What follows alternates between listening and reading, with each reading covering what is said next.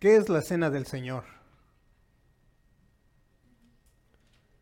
Una gran pregunta. Y para una gran pregunta, una gran respuesta.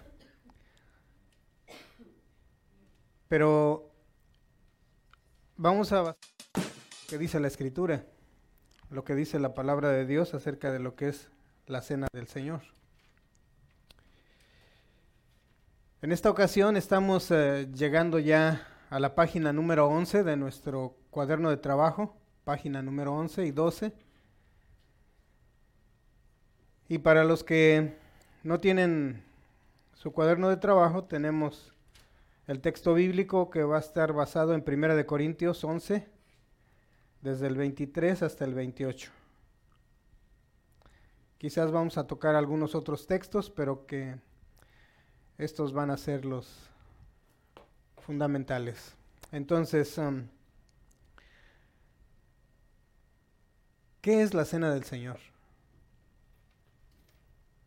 Eh, por cierto, quiero comentarles que estuvimos escuchando el, el audio de la semana antepasada y sí se escucha, pero muy bajito su, su voz. Si pueden hablar un poquito más fuerte para que pueda los hermanos en la, en la red puedan escucharnos con mejor este sonido. Entonces, eh, ¿qué es la cena del Señor? Vamos a comenzar con esa pregunta. Un mandamiento, Tania. Un recordatorio, bien. ¿Alguien más? Un mandamiento, un recordatorio. Rita.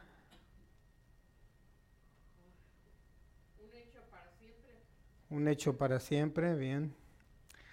Bueno, vamos a, a ver qué es la cena. Una de las cosas que mencionaba eh, el pastor Mario las semanas anteriores era que recordáramos que era importante recordar no tan solo el pan, no tan solo eh, el vino, sino que recordáramos la cruz, ¿verdad?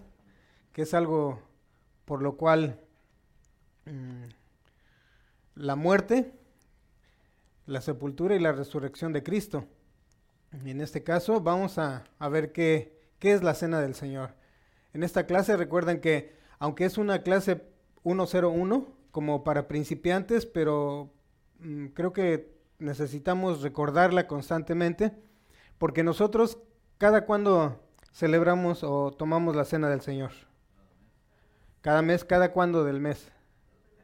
Primer domingo de cada mes. ¿Será que así está establecido en la palabra de Dios?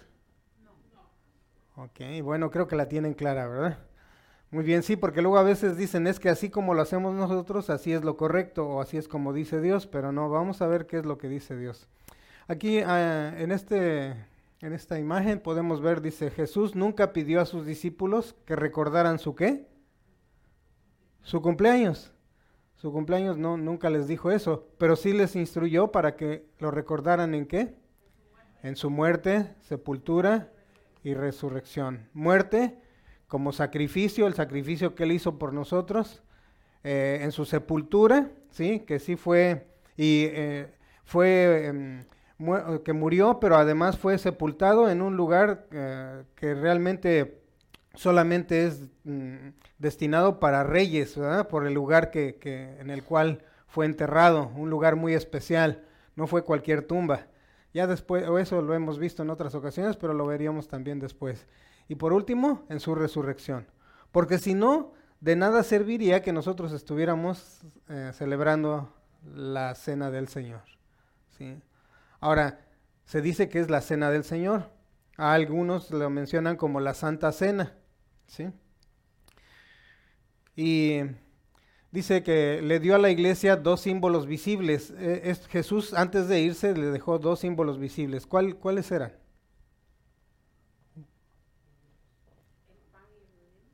Eh, bueno, eso sí, ese es eh, con respecto a la cena, pero ¿qué otro episodio, qué otra cosa les, les dijo que hicieran?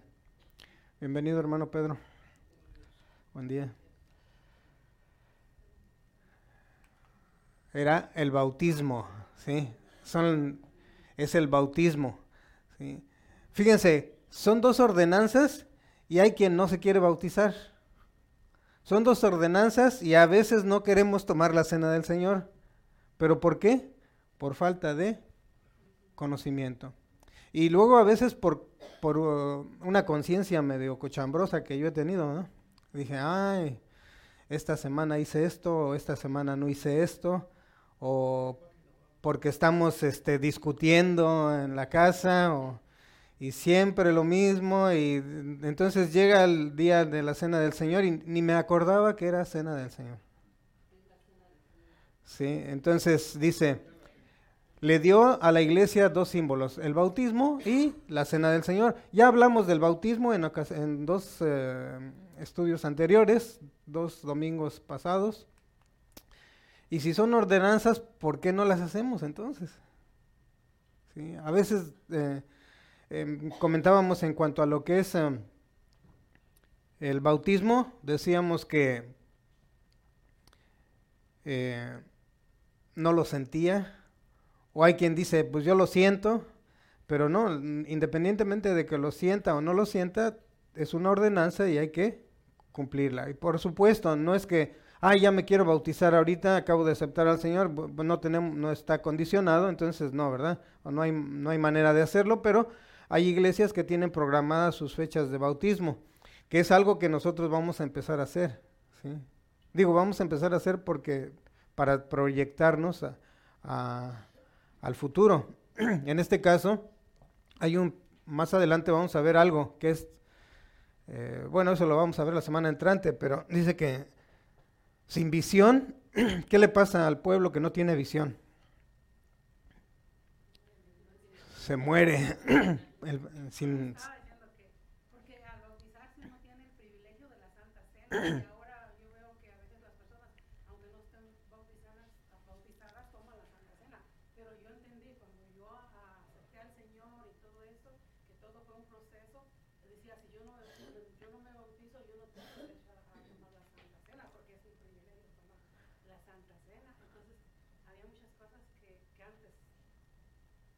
bien, eh, ok, vamos a ver entonces si esto que menciona la hermana Isa mm, es eh, real, de acuerdo a la palabra, o no es real, ¿verdad? Eh, si nos tenemos que bautizar para poder tomar la cena, ok.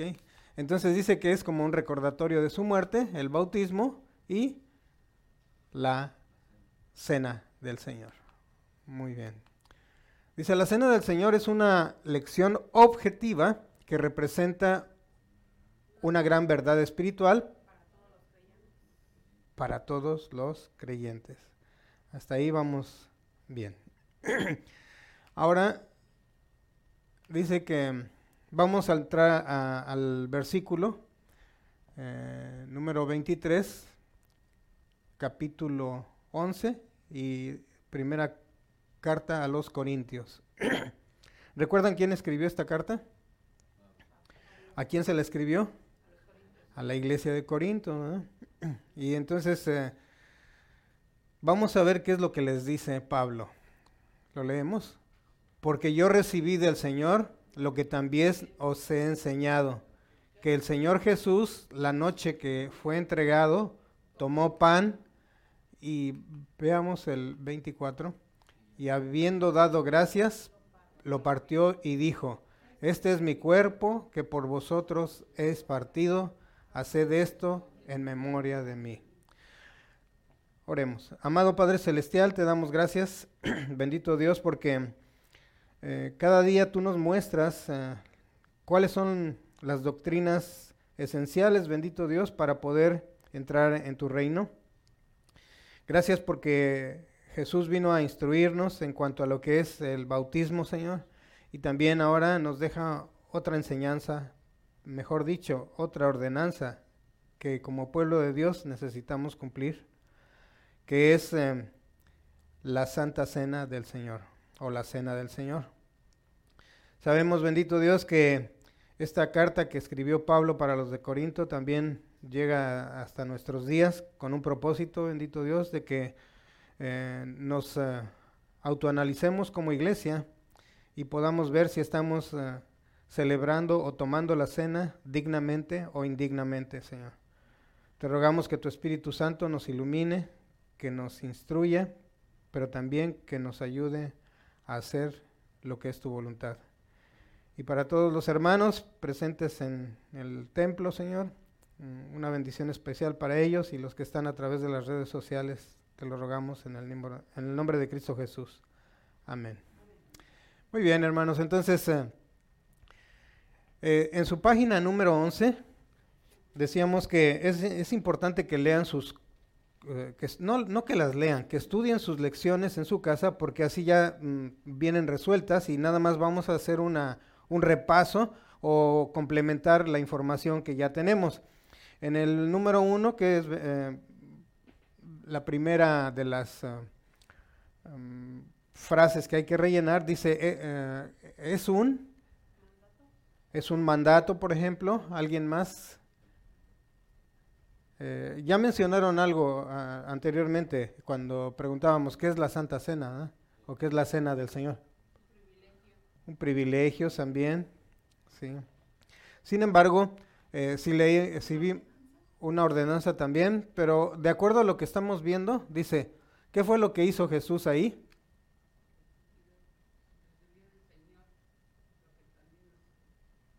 Está en rojo. Tomó el pan. Y en la otra dice, lo partió. Eso, ¿cómo se le llama a esa acción? ¿Qué es eso? Es un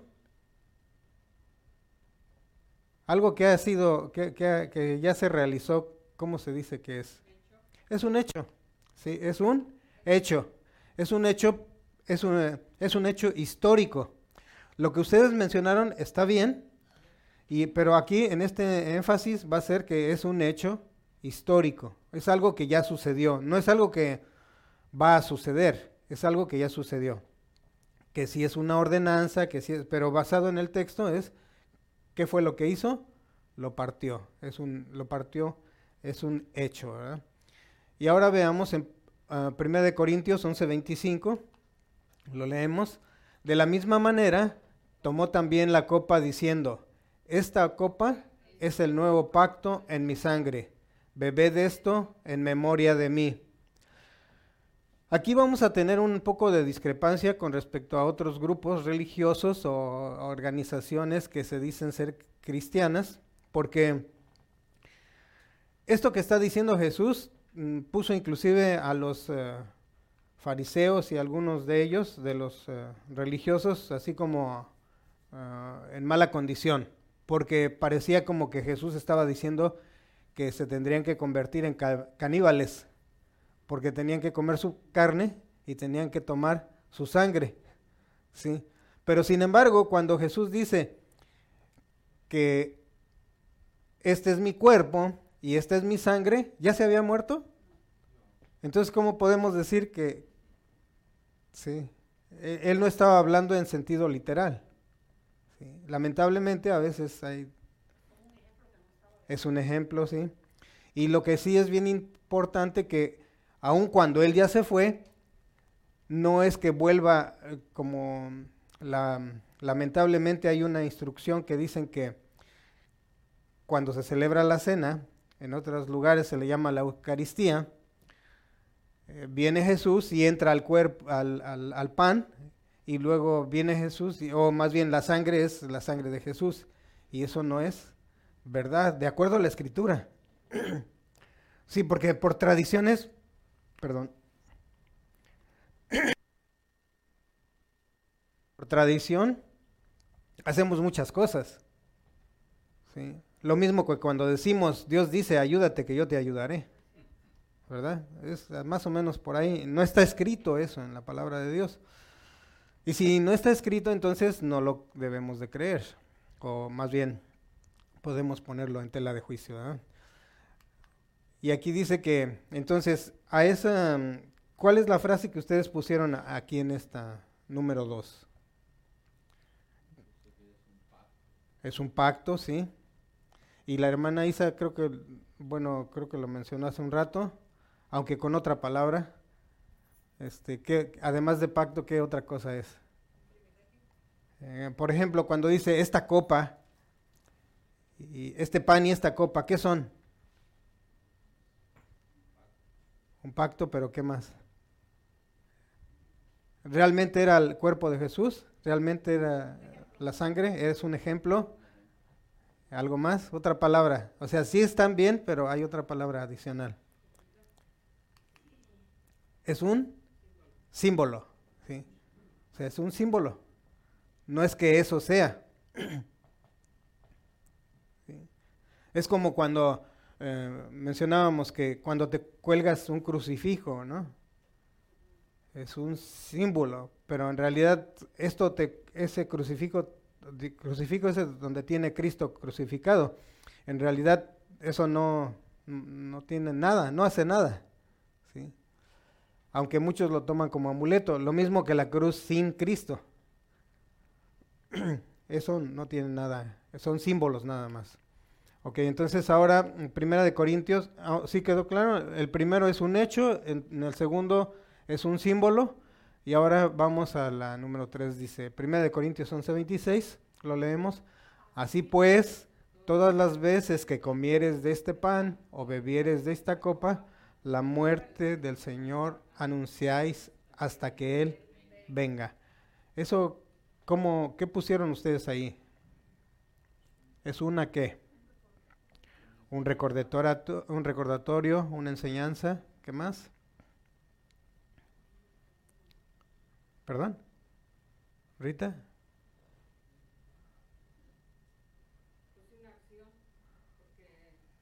Una acción. Bueno, vamos a ver. Dice, es una declaración de fe. Sí, es una declaración de fe. Cada vez que lo hacemos, estamos declarando que tenemos fe. Pero ¿tenemos fe de qué?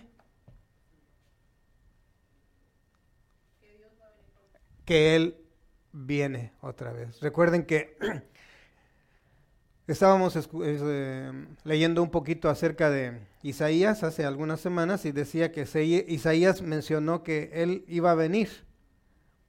¿Sí? Bueno, Dios a través de Isaías profetizó que Jesús iba a venir y todo lo que iba a pasar lo estaba profetizando él. Entonces llega 750 años después y ahí está. Pero ahora no es el profeta Isaías el que dice, sino que ahora es Jesús el que dice que va a volver otra vez. Y si Él lo dijo, va a regresar. Y si decimos que todo lo que Dios dice es verdad y lo lo cumple, ¿sí? Lo cumple. Entonces, ¿qué es la cena del Señor? Dijimos, ¿Qué fue lo que dijimos, Tania? ¿Recuerdas? Número uno, es un hecho. Número dos, es un símbolo. Y número tres, es una declaración de fe. O sea que esto es para los que no son creyentes.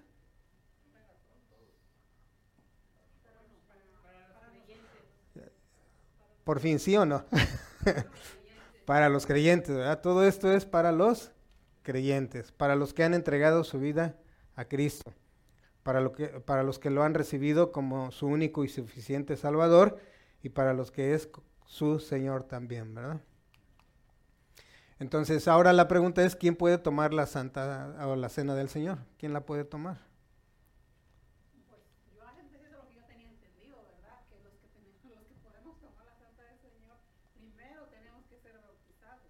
Ok. Y ya después tenemos ese privilegio de tomar la Santa Cena.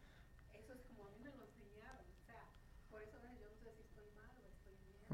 Bueno. Eh, buena. sí.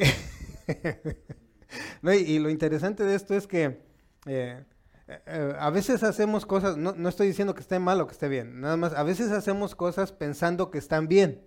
¿Por qué? Porque así no las enseñaron.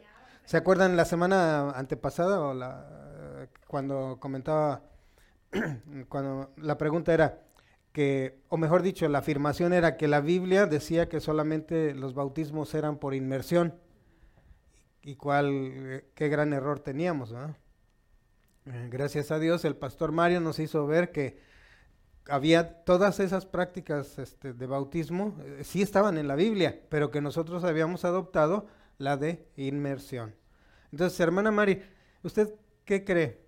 ¿quién puede, quién cree que pueda tomar la cena del Señor?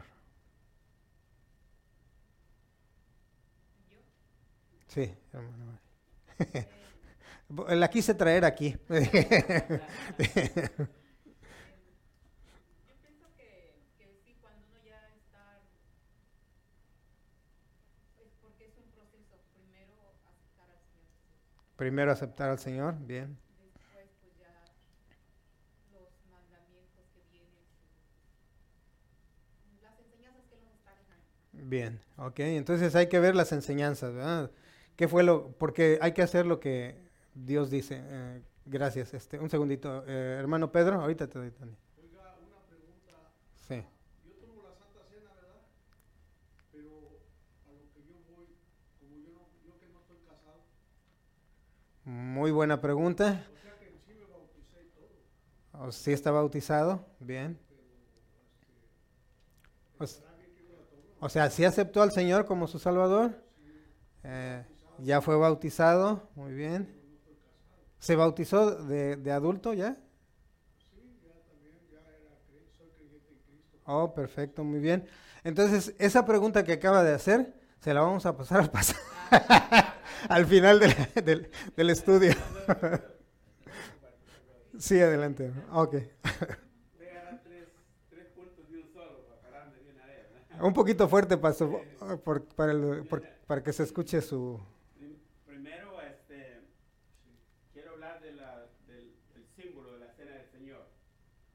Nosotros los bautistas optamos por escoger de tres definiciones la conmemoración. Conmemorar la muerte de Cristo es lo que se nos dice en el pasaje, que recordemos. Las iglesias, bueno, hay diferentes ramas de iglesias que han optado usan la palabra transustanciación para definirla y la otra es consustanciación. Los católicos usan la palabra consustanciación porque creen que cuando uno toma los elementos, literalmente el pan se convierte en el cuerpo de Cristo que uno está comiendo carne y que está bebiendo la sangre. Es- así creen ellos. Eh, otras iglesias también, no solo ellos. Y la otra, la tercera parte, es la que creen que Cristo está presente en el evento. Entonces cierran las puertas y se quedan solamente los santificados de la iglesia, porque Cristo está aquí. A tener un momento con el Señor y no queremos que nadie nos interrumpa. Entonces esas, esas, esas normas, esas tres normas eh, rigen las iglesias. Entonces ah, los evangélicos, la mayoría creemos en la conmemoración pentecostales y diferentes denominaciones creemos en la conmemoración.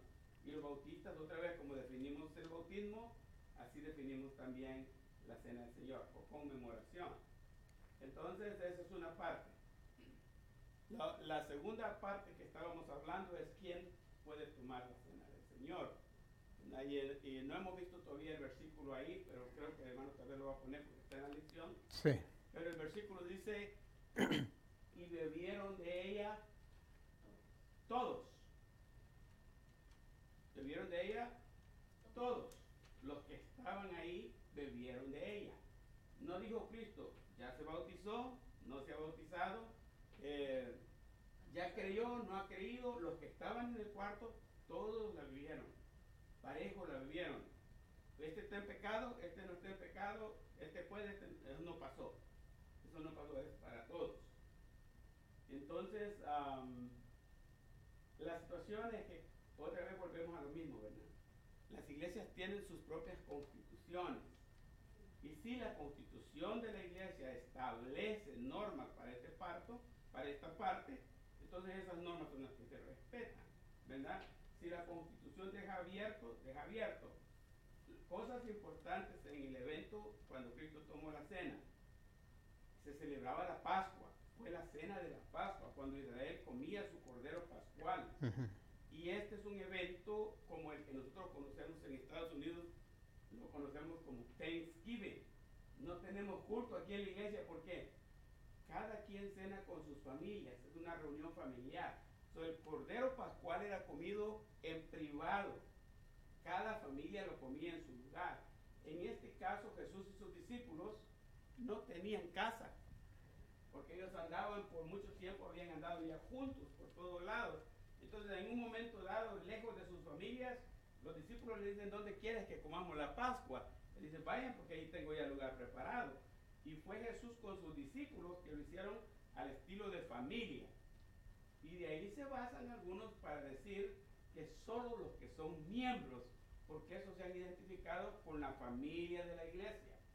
Entonces, si usted le enseñaron eso, esa es, esa es la rama de donde viene. Bueno, si ya se hizo miembro, ya es de nuestra familia. Está viniendo por tantos años, pero todavía no es miembro, no importa si ya creyó, no importa si ya se bautizó, como que lo excluimos del cuerpo de Cristo. Y no, está excluido solamente de este grupo, pero es miembro del cuerpo de Cristo. Entonces, esas son las, las situaciones que se tienen que definir. Ahora, en la Santa Cena, creo que vamos a ver más adelante también un proceso de preparación para la Cena del Señor. Es un autoexamen. Ahora voy con el hermano Pedro. Este es un, es un autoexamen. Nadie me juzga a mí. Nadie dice si yo debo o no debo participar. Yo mismo tengo que definir. 1 Corintios 11 lo va a decir ahí. Por tanto, pruébese cada uno A sí mismo. Y coma así del pan y beba de la copa. Porque el que come sin discernir, o sea, sin pensarlo, juicio come y bebe para sí. Entonces hay que pensarlo bien, ¿verdad? ¿Estoy yo o no estoy en este, en este camino correcto? ¿verdad? En este caso hay, hay situaciones que nos llevan a ponernos en un estado que llamaríamos de desobediencia. Es que el hermano, el hermano no se ha casado todavía, podría estar en esa cláusula de desobediencia. Y, y no somos nosotros para decirle, hermano Pedro, usted no la tome. Es entre usted y Dios, ¿verdad? Que debe definir esa parte. Ahora yo buscaría, porque ya pasamos por eso antes, trabajamos con la hermana Isabel en la iglesia, tenía su esposo, no quería casarse con ella y, y nunca quiso aceptar al Señor, pero un día lo casamos, ¿verdad? Fuimos a la casa de ella, y en la casa lo casamos y, la hermana ya pudo sentirse libre, porque es una presión que hay en la mente. Debo o no debo, estoy bien o no estoy bien, y eso lo ocupa Satanás para desanimar a la gente. Entonces hay que buscar las alternativas del, del por qué, pero ya de una manera privada. ¿verdad? Eh, Por el hermano Pedro podemos hablar despacio de eso, y si hay algo que hacer, pues podemos hacerle para que él se sienta libre, pero nosotros no lo vamos a juzgar ese Pero también este, no se obliga, ¿verdad? No Porque se la exige. hermana Isabel, que como dijo él, no se le dijo, hermana, cásese. Ella tomaba la Santa Cena, pero ella tenía eso como tiene el en su corazón. Sí. Entonces, y ya fue, ella dijo, ya habló con, con su compañero, ¿verdad? Y le dijo, o sea, quiero casarme porque quiero sentirme libre de tomar la Santa Cena. Porque la Santa Cena ni se impone ni se niega. Ni nos salva tampoco. Ni- no, Sí. Pero los bautistas sí, porque donde, si, si nosotros vamos a otra iglesia, que es igual bautista, y el pastor cuando va a la Santa Cena siempre dice, el que esté bautizado por emersión puede tomar la Santa Cena, sino que se abstenga de tomarla, sea miembro o no sea miembro. sea miembro o no sea miembro. Ya, Ajá. otra vez. Hay que tener cuidado cuando dicen los bautistas. Pues es que eso fue así como... Otra vez, pero- pero otra vez. Estamos de la En- rama bautista. solo en el área de la bahía hay 49 diferentes clases de bautistas y algunos de ellos casan homosexuales. Son reglas. So- Ya so, estoy- cada, cada iglesia hace sus normas, como les dije, como lo estipula la Constitución. A veces estos detalles en la Constitución no se ponen. Y entonces estamos con que sí o con que no. Cambia pastor, viene otro pastor y ese pastor piensa diferente. Nosotros es la primera vez que yo escucho Sí, algo o- diferente. otra vez, otra vez. Yo he estudiado estos campos bastante y como hay diferentes iglesias, pues yo no digo bautistas, Pues porque como nosotros pertenecemos a la convención Sí, y a o sea- aquí no de ellas, de ellas Pero cada, incluso como convención, incluso como convención hay diferencias. Hay, hay- nosotros, primer choque que yo tuve cuando vine de El Salvador, porque venía de la centroamericana y allá todos igual, es un molde para todas las iglesias, una sola constitución para todos. Pero cuando vine aquí me doy cuenta que la iglesia no usa ancianos, que usa diáconos, para mí eso es un desorden, porque bíblicamente tienen que haber ancianos. Pero vengo a una bautista y digo, ah, bueno, si no son ancianos, ¿es eso pecado o no es pecado? ¿Eso me compromete a mí con Dios o no? Y entonces hago un análisis y digo, bueno, estoy dispuesto a trabajar con ellos. Le llamen ancianos o le llamen diáconos. Pero los bautistas hay diversidad, hermano. No, es- Sí. Son todas igual. Dígame. Ah, pastor, como yo cuando voy a tomar antes de la cena, pues me confieso, ¿verdad? Digo, Señor, Mm. perdóname, yo sé que estoy mal, pero Eh, yo me arrepiento de todos mis pecados y todo, ¿verdad? Y, y, y en la palabra dice que hay que confesar su pecado, ¿no? Y yo no sé, así me siento bien, pero Nunca ha querido venir a la iglesia. Otra vez, otra vez, este, quizás debemos hablar de En forma, y sí. buscar una manera, un proceso para, porque el, el asunto está, yo me confieso ahorita, pero yo ya sé que voy a seguir pecando. Entonces eso no es arrepentimiento, porque el arrepentimiento tiene que ver con reconocer la falta, sentirse humillado ante Dios y tener como meta no volverlo a hacer. Entonces, cuando llegamos a ese punto, volviendo a los pastores, como la hermana dice, hay pastores que le dicen, usted de hoy en adelante no duerme con su esposa hasta que no se case. ¿Verdad? Porque ese es otro, son posiciones. algunas de esas posiciones son tomadas por los pastores directamente, porque la constitución no lo dice. Yo lo primero que hice, me dieron la constitución, miro qué dice la constitución de esta iglesia. Y hay muchas cosas que están en el aire. Entonces, como las cosas están en el aire y yo vengo como guía espiritual, yo tengo la libertad de, en base a mi conocimiento bíblico y a como la experiencia que he tenido, tomo algunas decisiones. En mi caso, yo he tenido que enfrentar situaciones serias, familias enteras que he tenido de la iglesia, solamente porque el diácono, cuando venía con el plato, le dijo, no, usted no. Se fue. Y eso fue suficiente para abortar un hormiguero en la familia y se fueron de la iglesia. Solamente porque se les negó. Y yo voy- busco en la Biblia y no dice que le niegue a nadie. Y menos el diácono, ¿verdad? No, usted vea, o- Sí. Para él o para mí.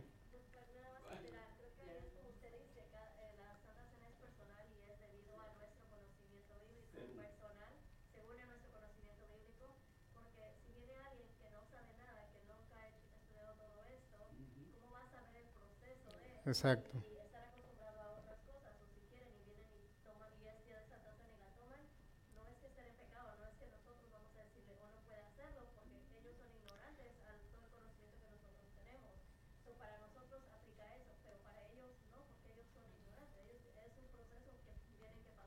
tengamos Sí. conocimiento.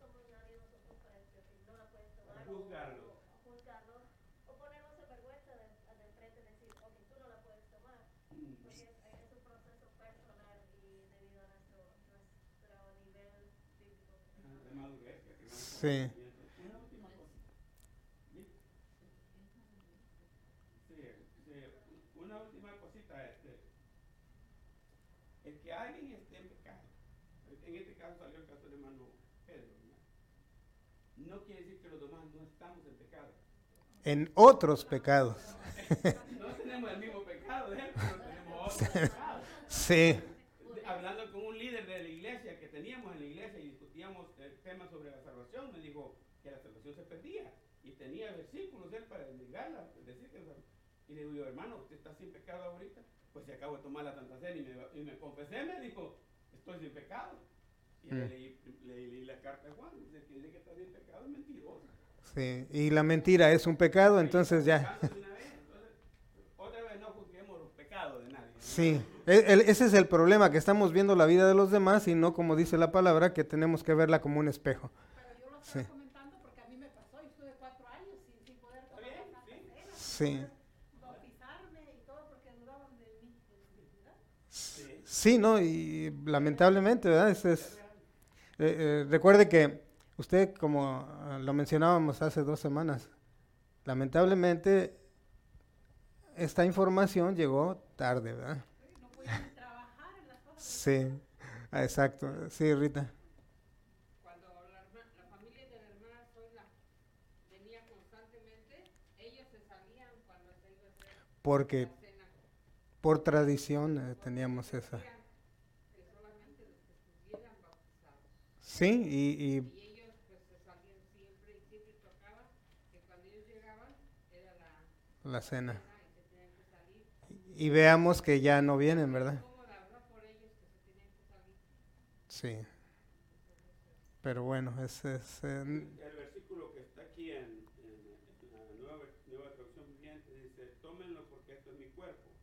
Y tomó en sus manos una copa de vino y dio gracias a Dios por ella. Se la dio a ellos y todos bebieron de la copa. ujú. El pasaje es bien claro, bebieron de ella todos. Los que estaban presentes eran, algunas veces se cree que solo eran los doce discípulos. Pero Jesús tenía más seguidores que los discípulos. Posiblemente ahí había mujeres también. Pero otra vez todos bebieron. Entonces yo, yo tengo este último criterio. Para mí, el principio básico es que usted haya creído en Cristo como su Salvador personal. Eso lo hace miembro del cuerpo de Cristo. ¿Sí? Cuando Cristo venga y lo, tomemos la Santa Cena con él allá, no va a decir, si no es bautista, no lo tome. O si usted cree de esta manera, no pase. No va a decir eso. Nosotros hacemos exclusiones. Porque acuérdense que las doctrinas no son inspiradas por el Espíritu Santo. Las doctrinas son hechas por el hombre. La Biblia es el libro que tiene que regirnos. Ahí que este le hace así, que el otro crea allá. Eso no importa. Lo que dice la Biblia y lo que nosotros encontramos en la Biblia es lo que debe de regirnos. Gracias, pastor. Gracias a Dios porque Sí. ah, que, que realmente yo creía en Dios y por eso no me fui de la iglesia. Si no si hubiera sido débil, quizás me hubiera ido. poco. Y eso es lo que ha pasado con lo, lo que sucede, ¿verdad? En- lo que mencionaba también Rita. Tenem- hemos tenido familias que en un momento dado no estamos hablando de un miembro, dos miembros, estamos hablando de 15 miembros prácticamente en, en su momento. ¿Y qué pasa? Por pequeñas diferencias y por ignorancia y porque nosotros también, los miembros de la iglesia, no hemos aprendido.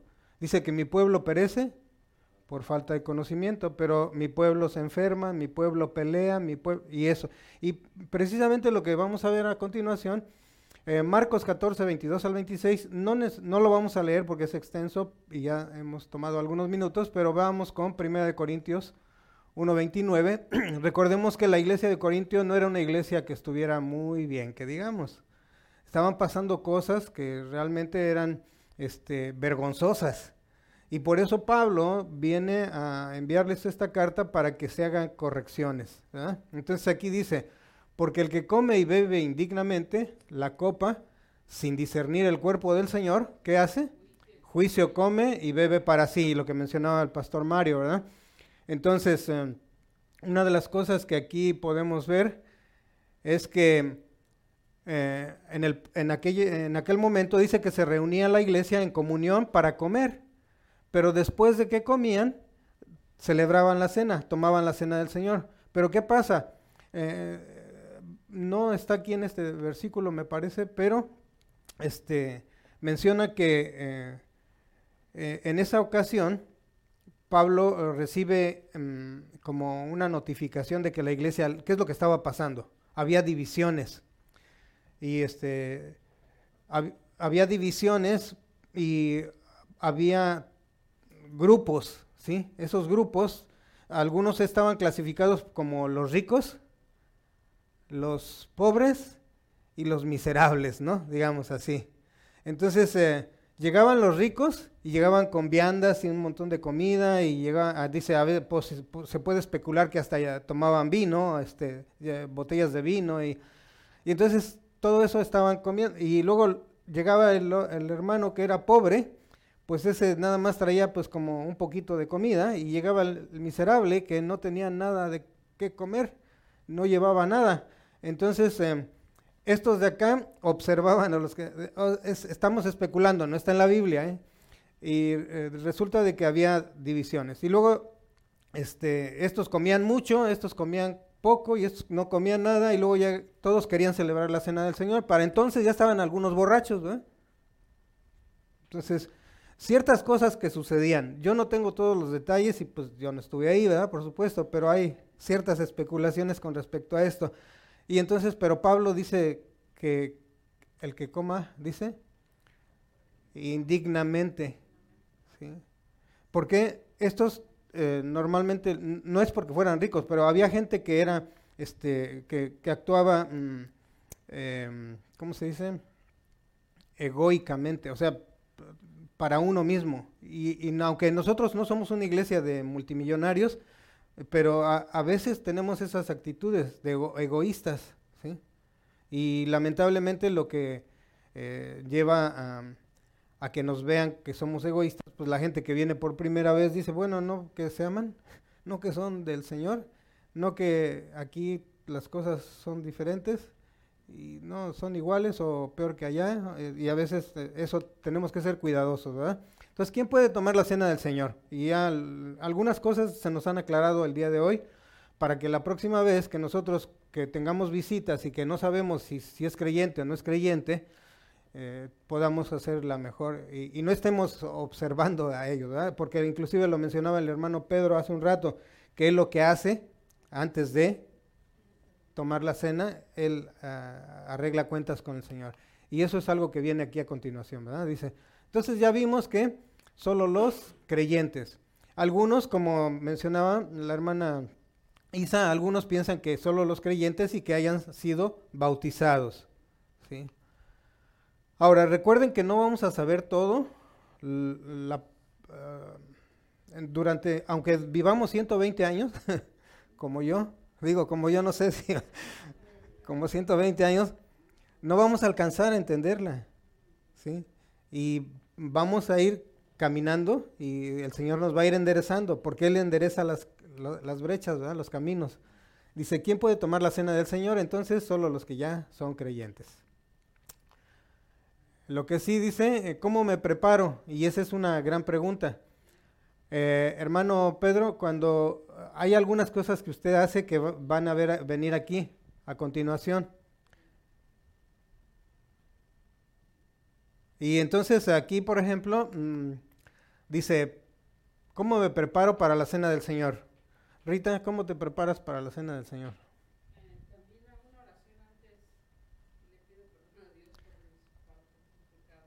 Bueno, muy bien. Vamos a ver qué, qué es eso de prepararse. Primera de Corintios 11, 27 al 28 dice, dice- dice así, de manera que cualquiera que comiere este pan o bebiere esta copa del Señor indignamente, será que culpado del, cuerpo, culpado del cuerpo y de la sangre del Señor. Por tanto, pruébese cada uno a sí mismo y coma así del pan y beba de la copa. Ya lo mencionaron hace un rato. Yo lamentablemente por varias ocasiones a lo largo de mi de mi trayectoria como creyente, no he tomado la cena del Señor, precisamente pensando en unas, ¿cómo se llama? Mm, por la- mi conciencia. Me decía, no, no debes de tomarla. O a veces por imitación, ¿sí? Entonces, eh, pero qué, dije, bueno, este, eh, y ya lo mencionaba hace un rato también, a veces viene uno a la iglesia y viene uno discutiendo en el camino y entonces dice uno, no, pues ya ¿y qué voy a tomar la cena ahorita, y no, que no sé, yo ya es Santa Cena, mejor ya ni tomarla y, y entonces, pero es por la misma ignorancia, por no saber cómo se, cómo puedo tomarla. En realidad, la cena o la, el pan y el, el vino debemos de tomarlo con ciertas, em, ¿cómo se llama? Ah, observando ciertas cosas. Y vamos a ver aquí a continuación. Dice, por tanto, pruébese cada uno a sí mismo. Es el verso 28. Dice, y coma así del pan y beba de la copa. No dice, pruébese y no coma. ¿Sí? No dice, pruébese y no coma. ¿Sí? ¿Pastor, quiere decir algo? No. Ah, ah, ok, entonces dice, número uno, hay que hacernos un autoexamen. Ya lo mencionaba el pastor, por eso ya, ya casi yo decía, bueno, ya hemos terminado, ¿no? Porque sí, en realidad hay que autoexaminarnos. Pero ¿cómo nos autoexaminamos? ¿Será que a veces yo venía eh, examinando a mi esposa cuando sí y a, ver si va a tomarla y va- vamos a ver si después de lo que me acaba de decir a ver si la va a tomar y como no la tomaba ella pues yo tampoco o al revés no ¿O no la tomaba yo? No, no, hasta que llegó el día que dije, no, ¿qué pasa? No, o sea, y aquí vamos a ver. ¿Alguien identifica este pecado? Vamos a hablar de pecados, ¿sí? Al fin que aquí nadie sabe de eso. Digo, para instruir a los hermanos que están allá en las redes sociales. ¿Alguien identifica esto?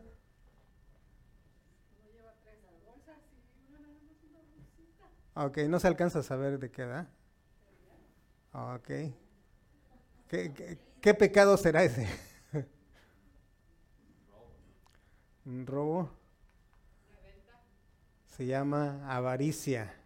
El que, aqu- aquella persona que piensa en tener más, ahí pusimos el, puse el dinero, pero en realidad ah, más casas, más carros, más, más de todo, ¿verdad?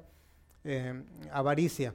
Y en este caso dice la acumulación. Mucha gente es avaricienta o avariciosa, o avara, no sé cómo sea la palabra más adecuada, pero este, es aquella que quiere acumular, por acumular. ¿Se acuerdan de tío rico Mac Pato? No, ya, es- acumulaba y se sentaba a contar su dinero. Disfrutaba él ahí. No lo, no lo gastaba, pero bueno. Ahora veamos este otro. Este otro pecado. ¿Cuál es- ¿A qué les parece? Este se está ganando un premio y el otro perdió. ¿Y cómo está? ¿Será? Envidioso, ¿verdad? Y la envidia tiene una característica, no nada más que quiere lo que el otro tiene, sino que además quiere que el otro pierda lo que tiene. ¿sí? Que ni el otro, que, que no lo tenga tampoco. Fíjense a qué grado llega la envidia y cualquiera de los pecados puede llegar a ese grado, pero esta historia es la historia de Caín y Abel. La envidia que tuvo Caín de Abel lo llevó a a la- al homicidio. A, matar, a matar a su hermano. Otro pecado. Sí. No, pe- pero ese es un sándwich nada más, un, un foot long, sí. Aquí se, se ve más claro, ¿verdad? Más de lo mismo. El que com- ya estoy lleno y a veces tengo que confesarlo. Cuando yo a veces no iba o a veces aunque ya había comido, a veces íbamos a comer al buffet y normalmente era los después de salir de la iglesia.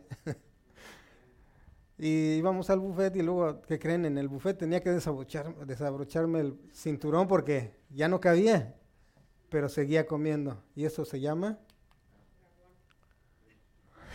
¿Dragón? no, no. Oh, dragón. Gula, ¿verdad? Gula, sí, porque ya estamos, a, los que saben de esto, los científicos o los médicos que se han dedicado al estudio de esto, dice que con un 70% de que llenes tu estómago es suficiente para que te mantengas bien y te quede para el postre. No es cierto, ¿eh? no, con 70% es suficiente. no, pero a veces ya no cabe y a veces está, dice, ¿cómo, este, qué tal estuvo la comida? La traigo hasta acá, dice. Eso es gula. Siguiente. Bueno, nos estamos riendo de los pecados, fíjense, pero el que se ríe dice, Ese, ¿qué, ¿qué pecado será este? Ira, exactamente, es otro pecado. Y todo comienza con un leve, ¿cómo? Un leve enojo, ¿sí? Un malentendido, una fruncida de ceño, una alzada de voz, o sea, todo empie- así empieza. Siguiente pecado, casi no se distingue muy bien ahí. Eh, ahí aparentemente se los voy a describir para los hermanos de la red. Ah, tal vez ellos lo ven mejor. Está un hombre, una mujer con su niño, probablemente este es el marido, y eh, el Satanás encima del, del marido y con una y, con un anzuelo, ¿verdad? y con una carnada. Y esta carnada es una mujer. Y dije, bueno, en la actualidad ya estamos 50-50. Las mujeres también, Satanás les pone, a, a enfrente también les pone a, hombres. ¿sí? Entonces, y eso se llama lujuria, en sus diferentes este, facetas, ¿verdad? Ok, ahora veamos otra más. ¿Saben qué es eso? Ay, el hermano, sí Pero los osos perezosos no caminan así en los árboles. ¿Saben cómo, cómo caminan? Sí, tienen tanta pereza que prefieren ir colgados. Sí, entonces, ¿cuál es el pecado? Sí, fíjense, hasta acá, hasta bajan las letras lentamente. Sí, con pereza, ¿verdad? Pero dicen que el oso perezoso es así porque come mucha menta. ¿Mucha menta? Mucha menta así de hoja de menta. Oh, entonces, ¿será que cuando veamos a alguien, ah, entonces comes mucha menta? Le pregunto. Ah, ya entiendo. Ok, no sabía esa. Bueno, siempre se aprende algo nuevo. Siguiente. Esta seguro que nadie la conoce.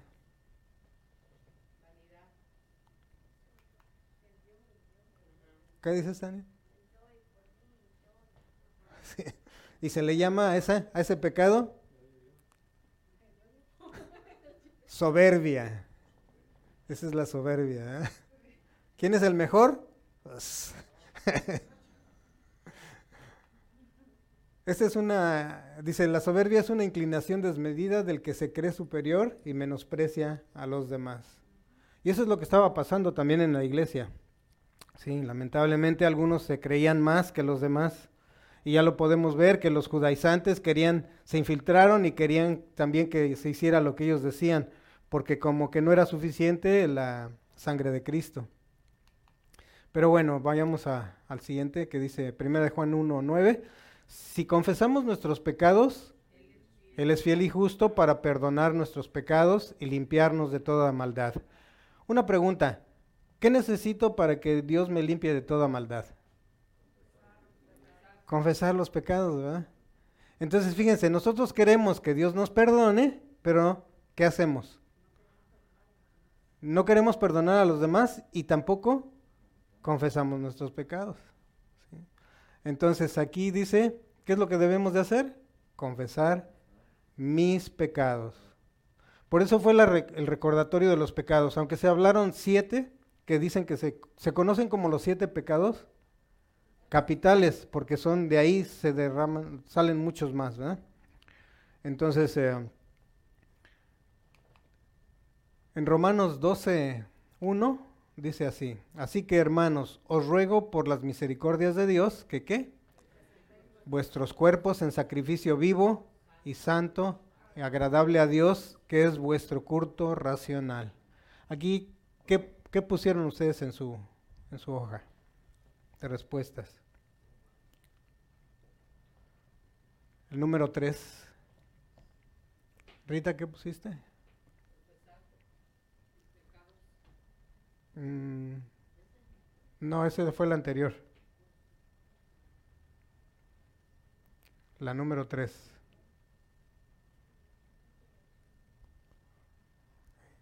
Bueno, ahí les va la respuesta.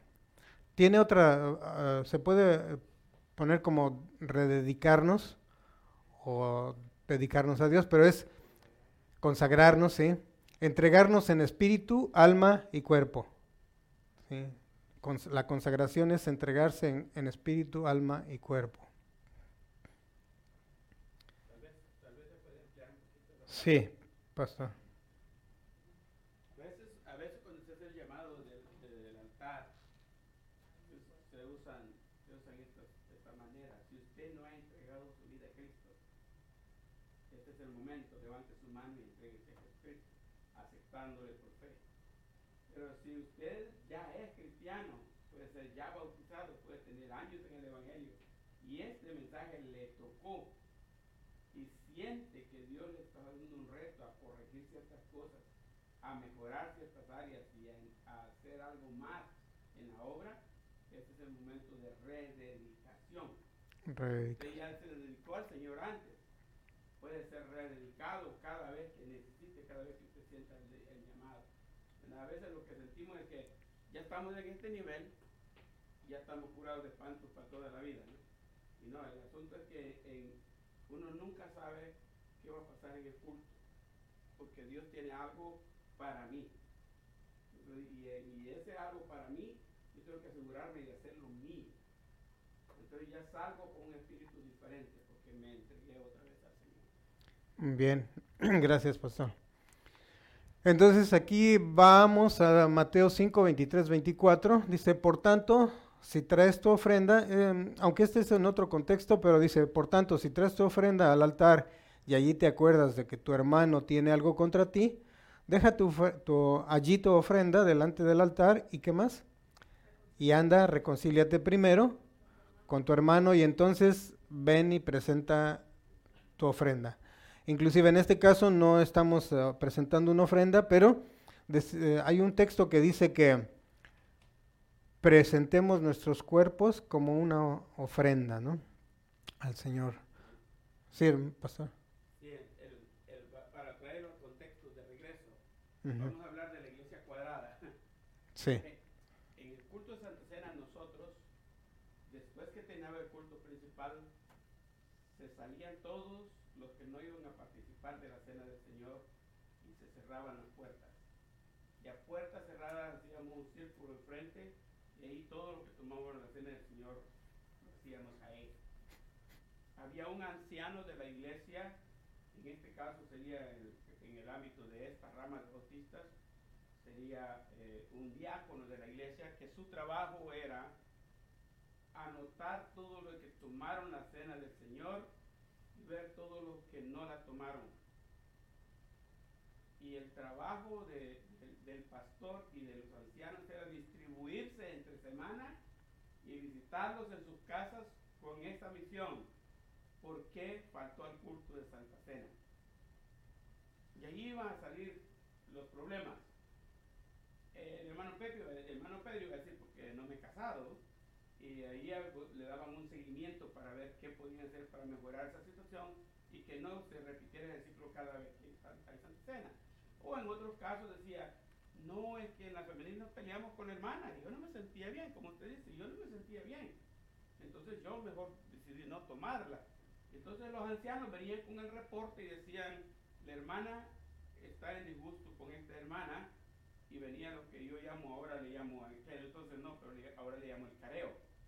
Se citaban a las dos personas al consistorio de la iglesia que estaba compuesto por los ancianos y en el consistorio se hablaba el asunto y no se terminaba esa reunión hasta que ellas no se pedían perdón y hasta entonces se iban a la casa. Supuestamente ya perdonaron, ya arreglado el problema, ¿no? La idea era que para la próxima Santa Cena ese mismo problema ya no estuviera. O sea, la idea aquí en esto, por eso dice ahí, restaura las relaciones, porque estamos hablando de un autoexamen. y otra vez, si, si yo tengo este, este asunto en mí, en vez de comer juicio, mejor me abstengo. Pero si no hago nada por restaurar eso, ¿qué creen que va a pasar el otro mes? Lo mismo. Pues ahí está aquello guardado y tal vez más, más grande. Sí. Entonces la Santa Cena es una buena oportunidad para limpiar todo lo que hay dentro de uno y ponerse a cuentas con Dios. Y en este caso la ofrenda, eh, es que a Dios no le interesa el dinero. Mm. Es mi vida la que está en juego ahí. Mi relación con Dios la que está en juego. Creo para... Sí, gracias, pastor. Y entonces, como pueden ver, este, eh, en realidad cada tema que tocamos en, en la escuela bíblica, eh, no podemos abarcar tanto, pero hay mucho que se puede este, aprender acerca de estos versículos y enseñanzas, ¿verdad? Entonces aquí lo que tenemos que hacer es reconciliarnos, ¿verdad? Reconciliarnos primero, hacer las paces. Y en este caso, por ejemplo, también por si no está la persona con la cual tienes el conflicto, y luego no se diga, fíjense, no están hablándole a la gente de allá afuera, si te peleaste con alguien allá afuera, ¿no? si disgustas, no, dice, con los de adentro, con los que estamos aquí adentro. Y entonces, ¿cuándo y cómo debe de observarse la cena del Señor? Y ya casi terminamos. Dice, Jesús nunca dijo a los creyentes cuándo o con qué frecuencia debe de observarse, y la Biblia no lo dice. Entonces, pero Primera de Corintios 11:26 dice lo siguiente, lo leemos todos, por favor. Dice, así pues, todas las veces que comieres este pan y bebieres esta copa, la muerte del Señor anunciáis hasta que Él venga. Bueno, dice, cuando tomamos la cena de, ah, ¿cuándo tomamos la cena del Señor? En Ipsa, aquí, nosotros tomamos la cena del Señor de forma regular, ¿cuándo? El primer domingo de cada mes. Y fíjense algo interesante, si tú no te comprometes, yo escuchaba, yo eh, varias veces escuché al pastor decir que él se había propuesto, creo que al principio del año, decir, este año eh, voy a estar 13 veces en la cena, de, celebrando la cena del Señor. Pues claro que tenía que ser, dije, porque él es el pastor, ¿no? Pero no, yo, entendía que era porque él era un creyente y, eh, o en el, inclusive no cuando era pastor, sino creo que esto lo, hacía cuando era este, solamente miembro de la iglesia. Y entonces dije, oh, y ahora entiendo el por qué, ¿sí? Y, darle un valor a, la cena del Señor. Eh, oh, es que es de, de, cena del Señor, ay, mejor no voy. O cualquier cosa, ¿eh? O, ah, es que no puedo. Y siempre anteponemos situaciones. Pero bueno, con eso este, hemos llegado prácticamente casi al final. Y dice aquí que eh, este es el anuncio que les tengo. El, el pastor va a comenzar una nueva serie y se llama El Cordero y el León. Aquí en el Cordero y el León son cuatro. Dice, un cordero para un hombre, un cordero para una familia, un cordero para una nación, un cordero para el mundo. Y el día de hoy eh, tiene Génesis 22 al Génesis 22 13 es el versículo que va a estar este es, vamos a estar eh, analizando y que el pastor traerá su mensaje eh, de un cordero para el hombre. Y con esto ya prácticamente estamos diciendo, ¿alguien sabe qué es esto? Una pieza de un rompecabezas. Y entonces, eh, uh, ¿en qué lugar va? ¿Cómo lo vas a buscar? Sí. Teniendo toda la imagen. Entonces, para eso necesitamos visión o una imagen. ¿sí? ¿Y qué pasa con nosotros? Que a veces tenemos la pieza, pero no tenemos la visión. ¿De dónde es esa pieza? Y por eso es que nosotros, como miembros de la iglesia, algunos hacemos una cosa, algunos hacemos otra, y a veces estamos haciendo algo que no deberíamos de estar haciendo y, no haciendo lo que deberíamos de hacer, pero todo es por falta de visión. Ya con la visión, entonces dice, ah, oh, ya sé que esta pieza va aquí o acá. Entonces, ese, eso es lo que vamos a ver la próxima semana. Si tú no tienes visión o no estás incorporado a la visión de la iglesia, vamos a ver de qué se trata. Y esto es lo que hicimos este día. ¿Qué es la cena del Señor? Es un hecho, todos lo repetimos, es un hecho, es un símbolo. Número tres, es una declaración de fe. ¿Quién puede tomar la cena del Señor? Solo los que son creyentes, de acuerdo a las reglas establecidas en cada grupo. Ahora, ¿cómo debo de prepararme? ¿Qué es lo que decía el hermano Pedro?